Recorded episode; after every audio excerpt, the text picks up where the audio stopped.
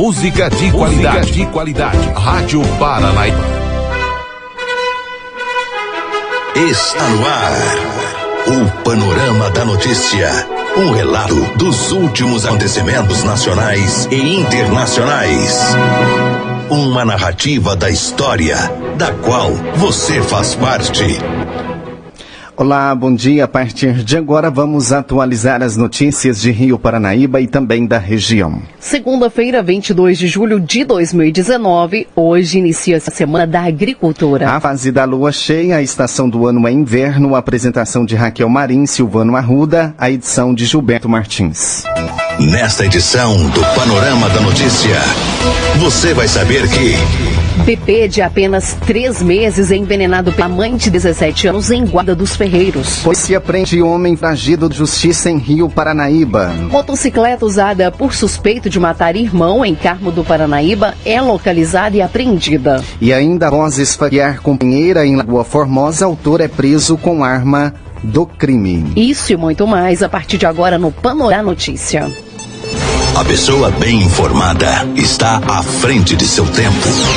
Está no ar o Panorama da Notícia. Vamos saber como está o tempo. Agora 10h32, após um fim de semana de frio, a segunda-feira começa com as temperaturas mais amenas em Rio Paranaíba. De acordo com a previsão dos meteorologistas, a máxima para hoje não deve passar dos 25 graus e a mínima poderá chegar aos 12. Ainda segundo as informações dos sites climatológicos, os ventos poderão atingir 17 quilômetros por hora. Continuando falando sobre o clima, nova calor chega aos Estados Unidos. Vamos à reportagem. Os Estados Unidos enfrentam nesse momento um verão de altíssimas temperaturas. Pelo menos três pessoas morreram vítimas do calor em Nova York, onde os termômetros ficaram na casa dos 38 graus no sábado e a temperatura continua subindo. 44 graus são esperados em Washington e 43 em Nova York, onde as autoridades preferiram adiar a prova do triatlon prevista então para esse domingo.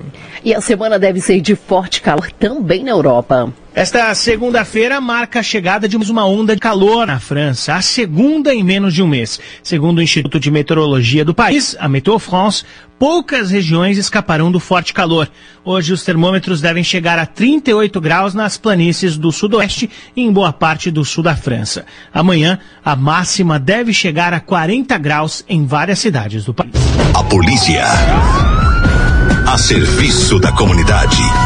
E a Polícia Militar Rodoviária prendeu na noite deste domingo um homem que estava foragido da Justiça na MG 230 em Rio Paranaíba. De acordo com as informações, os militares realizavam uma operação no quilômetro 49 quando visualizaram um GM cadete com placas de cristais São Paulo, conduzido por Bismarck dos Santos Oliveira, de 29 anos. Ao fazerem a averiguação no sistema informático, informatizado foi constatado que, com, que, com, que o condutor não possuía a carteira nacional de habilitação, a CNH, e havia um mandado de prisão em aberto contra ele, expedido pela comarca de Rio Paranaíba. E diante dos fatos, o autor foi preso e encaminhado para a delegacia da Polícia Civil de Patos de Minas para, de, para as demais providências.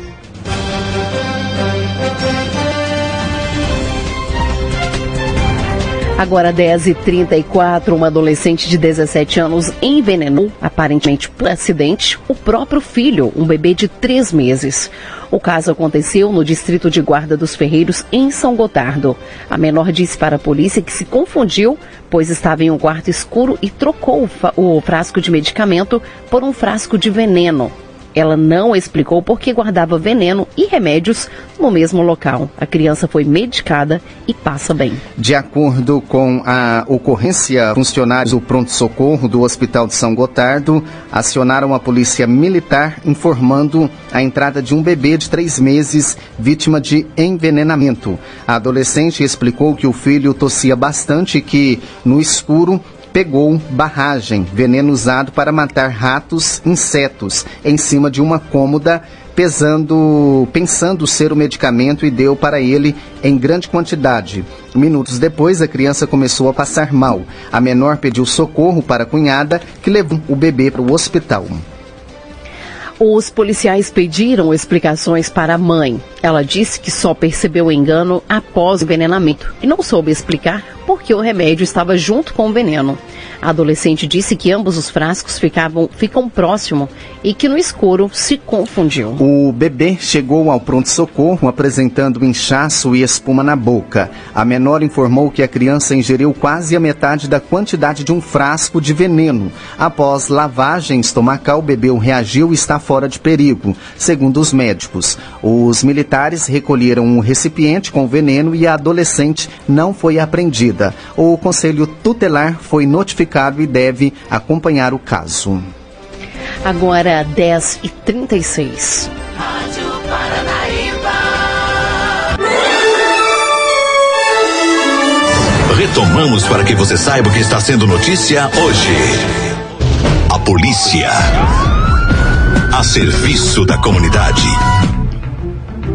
Agora, 10h41, a Polícia Militar de Carmo do Paranaíba apreendeu nesta quarta-feira, dia 17, uma motocicleta Honda CG 160 Fan, cor vermelha, que teria sido usada por Ramon Teixeira da Cunha para ir até a casa do seu irmão, onde usou uma arma de fogo para atirar contra a vítima, que morreu algum tempo depois na UPA da cidade. O veículo estava no estacionamento de um hotel.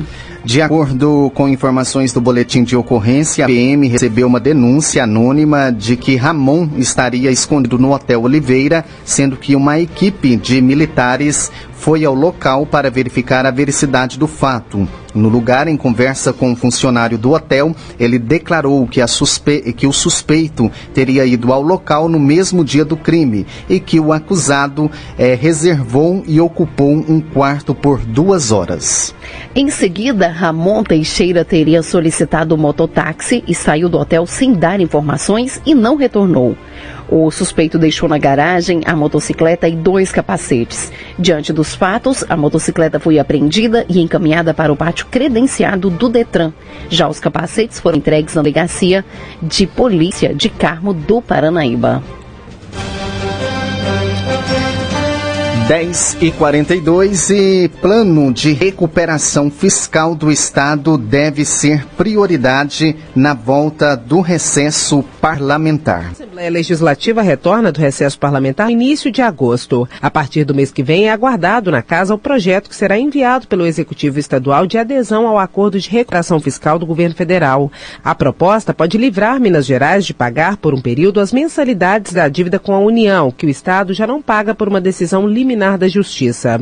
O ajuste fiscal, no entanto, tem contrapartidas consideradas polêmicas. Dentre elas está a exigência de privatização de empresas estatais, o congelamento do salário do funcionalismo público estadual e a alteração de alíquotas de contribuição previdenciária dos servidores. O governo ainda não divulgou como será a proposta de Minas enviada à Assembleia.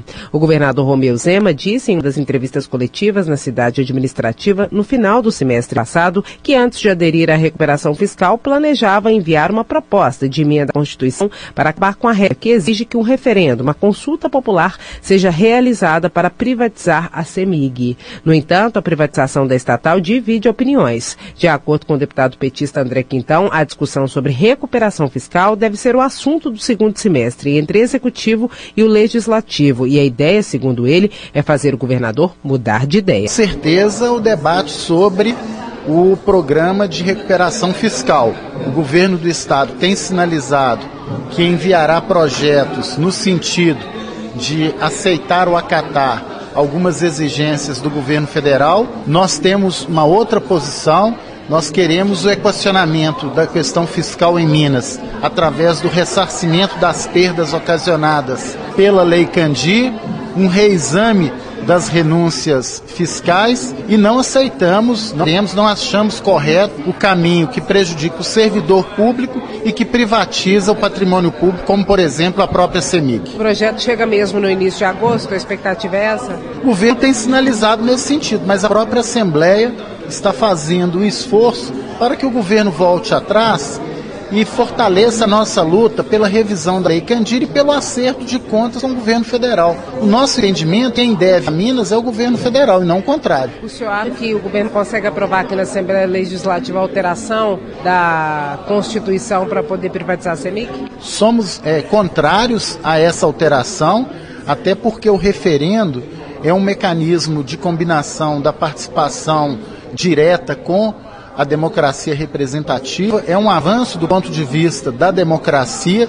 e você retirar essa possibilidade do referendo na Constituição para facilitar a aceitação de condições impostas pelo governo federal é uma afronta à própria democracia e respeito à opinião da população, que deve ser chamada a opinar em temas tão cruciais como a privatização de energia e do saneamento. Em entrevista coletiva no encerramento dos trabalhos no primeiro semestre, o deputado Luiz Humberto Carneiro, do PSDB, também defendeu o ressarcimento de recursos de ICMS, que, segundo os parlamentares, a União deve a Minas Gerais por causa da isenção do imposto para produtos de exportação, regra determinada pela Lei Candir. A dívida no cálculo dos deputados da União com Minas Gerais é da ordem de 135 bilhões de reais. O deputado Tucano também foi questionado sobre a adesão ao acordo de recuperação fiscal. Eu acho que tem outros projetos também importantes, como da Lei Candir, e no dia 5 de agosto, as entidades, os poderes de Minas Gerais estão levando até o Supremo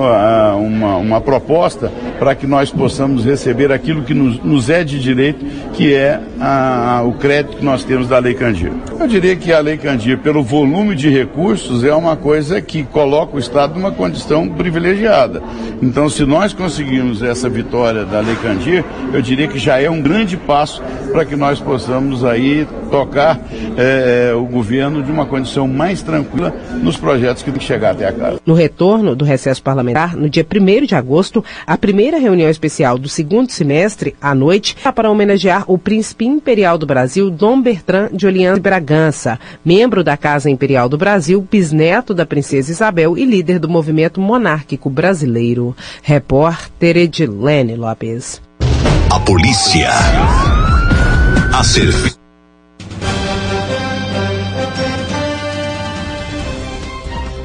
Agora 10h47, tecnologia 5G pode oferecer riscos para a saúde, é o que a gente confere na reportagem de Mônica Miranda notícia de que centenas de pássaros morreram na Holanda levantou a suspeita de que essas mortes tenham ligações com a nova tecnologia, o 5G. A partir daí, a polêmica é mundial. O 5G, que é a quinta geração da internet móvel, é a responsável pelas mortes dos pássaros. Na Holanda, a suspeita ainda sem uma conclusão desta ligação, porque os pássaros caíram mortos em um parque exatamente onde as antenas para o 5G estão sendo testadas. O médico cardiologista e nutrólogo Laí Ribeiro faz um alerta. Na hora que chegar o 5G, quem tem implante de titânio vai aumentar 4 graus no implante. Fizeram um teste com 5G na Holanda, os pássaros todos morreram 500 pássaros em dois minutos as abelhas estão morrendo. Não é um problema. Eu acho que não vai chegar aqui no Brasil, porque vai, isso vai acabar antes de chegar aqui. Mas onde o 5G chegar, acaba a saúde. O professor de física Ronaldo Camilo acha suspeito esse evento das mortes dos pássaros. Não se verificou esses pássaros doentes, eles simplesmente caíram já mortos uh, numa taxa elevada. O último, o último recolhimento foi de 150 pássaros e o único evento próximo a essa morte é exatamente o teste com essa antena 5G. Mas não existe nenhuma prova conclusiva de causa e efeito entre o teste da antena e a morte dos pássaros. Os testes para essa nova tecnologia estão sendo feitos no mundo todo, inclusive no Brasil. Os místicos encontram até na Bíblia profecias apocalípticas de que o 5G vem para acabar com a humanidade. Cientistas estão preocupados com essa nova tecnologia, mas afinal, o que é o 5G? Segundo os especialistas, o 5G é uma tecnologia que funciona por meio de microondas com frequências elevadas. A coordenadora dos cursos de Ciência da Computação e Tecnologia da Informação do UniBH, Samara Leal, explica sobre o 5G. Com o 5G, nós vamos ter de 50 a 100 vezes essa velocidade. Então, nós podemos chegar a 10 gigabytes por segundo. Vai ser, sim, uma velocidade muito rápida para transmitir dados. Na mesma frequência que as coisas são transmitidas rápidas, elas podem se perder no meio do caminho da conexão, né? Ou então elas podem ter acesso indevido de outras pessoas. Então, tem que ter todo um cuidado com isso. Além disso, né, essa nova tecnologia, ela vai diminuir o que a gente chama de latência na hora da transmissão, né, que é esse atraso para um, um, remetente enviar uma informação para o destinatário. Então as coisas vão ser feitas muito rápidas. E isso vai promover, vai ajudar, por exemplo, para implementar tecnologias como a internet das coisas. É você ter todos os seus dispositivos eletrônicos, né, o seu celular, o Bluetooth do seu carro, se você tiver um relógio, um smartwatch, né, se você tiver um sensor na sua casa, uma geladeira inteligente, um ar-condicionado, você pode ter todos esses dispositivos se conectando e trocando informações para facilitar o seu dia a dia. Amanhã vamos ouvir aqui no Jornal da Itatiaia. Afinal, o 5G faz mal à saúde? E para a economia global, o que ele representa? Repórter Mônica Miranda. E dura rotina leva policiais a adoecerem e se, e se matarem no Brasil. A reportagem é de Amanda Nunes. E o que eu posso ser? Enquanto eu, você, boa parte da população está em casa, dormindo, se protegendo dos perigos do dia a dia, os agentes da segurança pública estão nas ruas velando pela nossa segurança. Mas o que está acontecendo que eles não estão conseguindo cuidar da própria saúde mental. Quem está olhando por esses profissionais?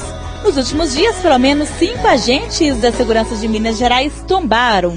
Quatro deles tiraram a própria vida. O quinto morreu em combate. Para especialistas, não há um motivo único que justifique o suicídio, mas uma série de problemas enfrentados pelas vítimas que sempre antes de forma direta ou indireta, pedem socorro. A pressão pela produtividade tem sido apontada por muitos agentes da segurança pública como um dos fatores que tem levado ao desequilíbrio mental. Essa pressão no próprio sistema, a própria cobrança da instituição em produzir, em levar para a sociedade a sensação de segurança, leva a isso. Se uma determinada companhia prendeu cinco armas no outro mês, ela tem que bater a meta com seis. Será que cada vez que prende cinco armas, aparece seis na rua? E a produtividade, a sociedade cobra, é bonito. Mas e a saúde mental para onde está indo? Mas quando acontece algum problema, nós somos condenados como se a gente fosse marginais. Além da pressão pela produtividade, como relatou este militar que não foi identificado, a falta de reconhecimento é outro fator que leva muitos agentes da segurança pública ao desequilíbrio mental. É o que relata o subtenente Éder Martins, presidente da ASPRA, Associação dos Praças Policiais e Bombeiros Militares de Minas. Nós estamos com salários parcelados, nós temos anos sem reposição, possuímos um efetivo hoje, mesmo da década de 1990. Aumentou-se a população, aumentou-se os crimes e nós continuamos fazendo segurança pública com os mesmos. Nós vivemos durante 30 anos de atuação numa linha muito tênue. Primeiro, a sociedade diz o seguinte: bandido bom é bandido morto. Mas quem vai fazer esse trabalho sujo? Daí você vê na manchete no jornal no dia seguinte: polícia assassina bandido. E aí ele está. Num dado momento, a sociedade diz que bandido bom é bandido morto. No outro momento, quando ele age em legítima defesa, ele é tido como bandido. Então o que, que ele é? E aí nós começamos a criar um profissional de segurança pública que começa a adoecer. E aí preocupa-nos, porque esses profissionais, eles têm um instrumento de fácil às suas mãos, que é uma arma na cintura de uma arma na cintura. Se ele não estiver bem, se não estiver recebendo o apoio necessário, ele faz aquele mais absurdo dos atos, que é o autoextermínio. Abra sua deixa a paz entrar. Conforme a Polícia Militar, a corporação possui uma clínica de psiquiatria e psicologia onde o militar pode ser atendido. Caso ele não queira ser atendido por um psicólogo da instituição, ele poderá procurar as redes de atendimento que a polícia mantém convênio. Repórter Amanda Antunes.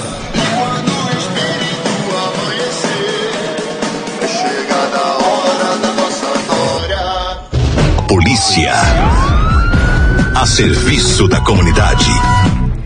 10h54, um rapaz de 19, de 19 anos foi preso pela Polícia Militar de Lagoa Formosa, suspeito de esfaquear a sua base na tarde dessa sexta-feira, dia 19. O crime aconteceu na rua Senhor de Deus, no bairro Novo Horizonte. O fato ocorreu após uma discussão por crise de ciúmes por parte do autor. A vítima foi socorrida por populares e levada para o Hospital Municipal Dr. Bininho. Já o autor foi detido quando se aproximava do hospital, onde sua másia estava sendo atendida. De acordo com informações dos militares que atenderam a ocorrência, Kesley Miclayton Gonçalves de Magalhães desferiu um golpe de faca no peito esquerdo de sua companheira Lara Cristina Ricardo, de 19 anos, após os dois terem feito uso de bebida alcoólica e iniciado uma briga. Durante a discussão que ocorreu na casa onde eles residem, a jovem teria pegado as roupas de Kesley e mandado que ele fosse embora. Neste momento, o rapaz, que já estaria de posse de uma faca, atingiu Lara. O golpe atingiu a mama esquerda da vítima. A mãe de Kesley, que estava no imóvel e que presenciou o fato, foi quem interferiu e separou a briga. Lá, Cristina foi socorrida por vizinhos e levada rapidamente até o hospital, onde foi atendida por médicos de plantão. A PM foi acionada por populares e se dirigiu para o local do fato, sendo que após tomar conhecimento do caso, os militares deram início aos rastreamentos na tentativa de localizar e prender o autor. Com isso, ao passar pela rua Coronel Cristiano, os policiais visualizaram um autor que caminhava em direção ao Hospital Dr. Bilinho. Ele foi abordado e, ao passar por busca pessoal, foi localizada a faca usada no crime, que estava na cintura do autor. Ele foi preso em flagrante delito e encaminhado para o pelotão da PM para o registro da ocorrência. Em seguida, ele foi levado para a delegacia de polícia na cidade de Patos de Minas. Até o fechamento desta matéria, o estado de saúde da vítima não havia sido informado, mas ele passava por atendimento no Hospital de Lagoa Formosa. Agora 10h56, a falta de vacina contra todos os tipos de meningite se deve ao aumento da demanda. Quem nos traz a matéria é Mônica Miranda. A mais completa vacina contra a meningite, que protege contra os tipos A, C, W e Y, enfrenta problemas de abastecimento e distribuição há pelo menos três anos no Brasil. E a dose de imunização pode custar R$ reais. Hoje está sendo encontrada apenas em clínicas particulares. Doutora Raquel é alergista, imunologista e professora de medicina da Faculdade de Ciências Médicas de Minas Gerais. Doutora, inclusive nas clínicas particulares dessa vacina. O que, que isso está representando para essa criançada e mesmo para adulto que só esteja necessitando de uma vacina? É uma preocupação muito grande o desabastecimento de qualquer vacina, porque nós sabemos, não é, que uma das principais causas de redução de mortalidade na adolescência a realização de vacinas e imunizações, especialmente contra doenças como a meningite, que é uma doença grave que pode levar com frequência à morte e as sequelas graves também. Por que que está essa falta? Qual que é a dificuldade? As dificuldades de desabastecimento várias e elas é, são causadas às vezes por aumentada, não é? Existe uma tendência em vários países do mundo a aumentar o consumo de vacinas como essas, não é? Que protegem contra doenças graves. Então, um aumento da demanda mundial, que pode ser tanto nacional, dentro do nosso próprio país internacional, leva às vezes a uma uma falta de é produzido de vacina e o que não é produzido. Mas por que, que essa produção não aumentou? de acordo com a demanda. A matéria-prima é difícil, o que, que acontece? Em termos de produção de vacina, existem geralmente dois problemas mais frequentes. A tecnologia de realização da vacina muda e necessita apoio e mudança da logística de realização ou existe problema, como você citou, na matéria-prima de realização da vacina. Não importa, na verdade, qual o problema seja, aumento de demanda ou alterações na logística, um fato que a gente não pode admitir é que haja o desabastecimento e o aumento da vulnerabilidade das crianças e dos adolescentes à doença. Doutora Raquista, imunologista e professora de medicina da Faculdade de Ciências Médicas de Minas Minas Gerais. Repórter Mônica Miranda. Você conosco pelo Panorama da Notícia. O conhecimento faz de você um cidadão ativo. E com a apresentação de Raquel Marim e Silvano Arruda, termina aqui o Panorama da Notícia.